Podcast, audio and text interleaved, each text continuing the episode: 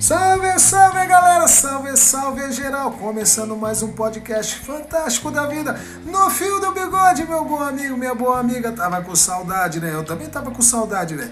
Mas eu dei um, um tempinho para dar uma refletida nas ideias, mas e surgiu umas ideias novas aí. As ideias sobre, sabe quem eu vou perseguir agora? Os espíritas, velho. Vou falar sobre o espiritismo. Fica aí, aguarde aí, fique atento aí. Depois da vinheta, solta a vinheta aí, bigode!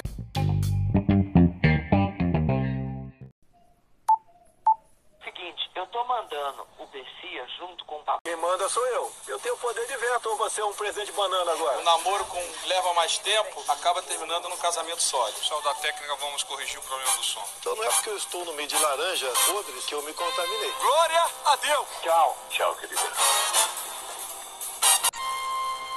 No fio do bigode.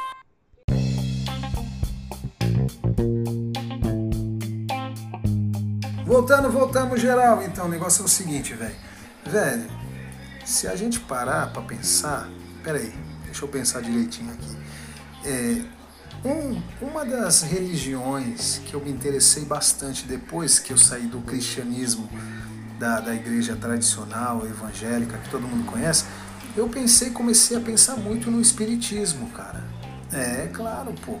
Porque, como que eu cheguei nessa, nesse pensamento? Porque se você parar para analisar o Espiritismo, o Espiritismo ele é, ele é chamativo, ele é convidativo. Por que, que ele é convidativo?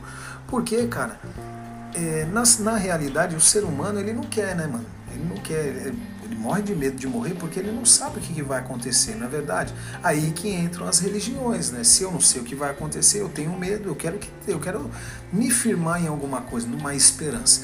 Então, o espiritismo ele é muito atrativo. Por quê? Porque ele ele vai explicar que você que não acaba também, igual as outras religiões, que, que não acaba é, hoje, né?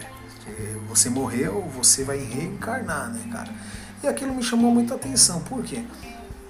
Porque eu acho interessante a, a questão não da, da reencarnação, mas sim de dessa vida não acabar no, no agora, né, cara? Poxa, você vive aqui, você tem consciência de quem você é, você tem amigos, poxa, você toma Heineken, você come churrasco, poxa, você faz um monte de coisa da hora, que eu não vou falar aqui porque é ilícito, né? Vai que você esteja ouvindo aí no seu carro para todo mundo ouvir, né? Mas você tá ligado no que eu quis dizer, né? Então, aí, cara, ninguém quer morrer, cara. Então a gente quer uma esperança, mas só que o, o, a apresentação né, do, do, do, do, espiritismo, quando eu comecei a vasculhar aquele negócio que você vem e você nasce de novo, e pá, que você foi Dom Pedro na vida passada, mas aí o Dom Pedro deu umas, umas, umas, umas mancadas, ele, ele pegou umas Leopoldina na vida, e isso não foi legal, então ele tem que vir para essa vida aqui para é, tirar esse karma e para ser mais bonzinho e pá. Mas eu fiquei pensando, falei, espera aí, mas como que eu vou ter uma evolução é, de, de um progresso, sendo que eu não lembro dos meus erros? Tá entendendo? Né? Para para pensar junto comigo. Pera aí, eu, eu tô aqui hoje, eu, eu é, renasci, renasci, né? Reencarnei e eu tô pagando por erros passados.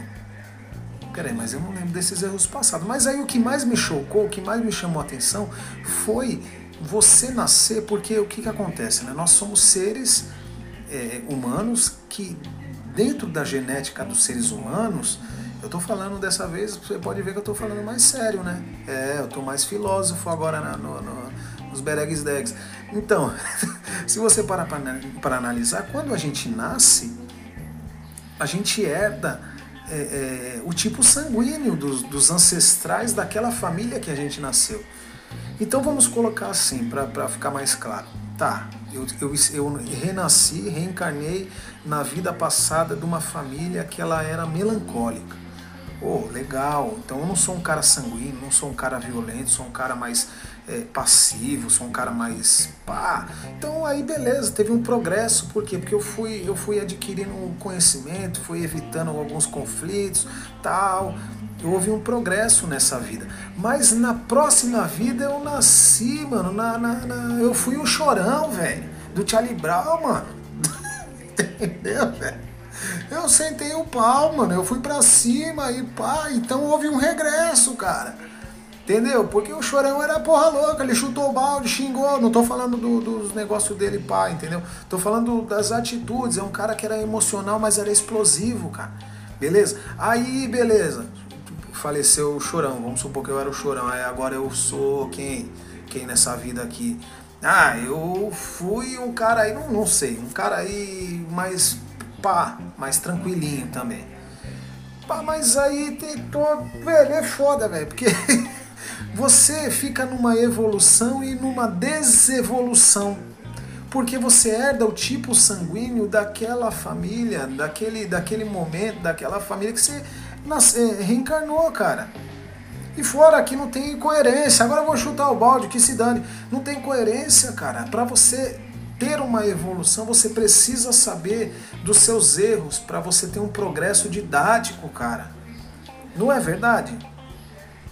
Se você não tem um progresso didático, cara, você vai na conversa dos outros falando que você foi o Tom Jobim, cara, que você foi o, Elis Regina, cara. Você não sabe, cara. É um cara lá falando, mano. já deu cinco minutos e pouco, mano. Vou parar por aqui, fui mais, fui mais filósofo. Tô me comportando, tô me comportando, é, tomei meus remédios. Entendeu? Um forte abraço, pessoal. Valeu. Possa ser que eu grave mais sobre essas ideias aqui. Eu vou pesquisar mais, então possa ser que eu grave mais. Um abração, salve e até a próxima!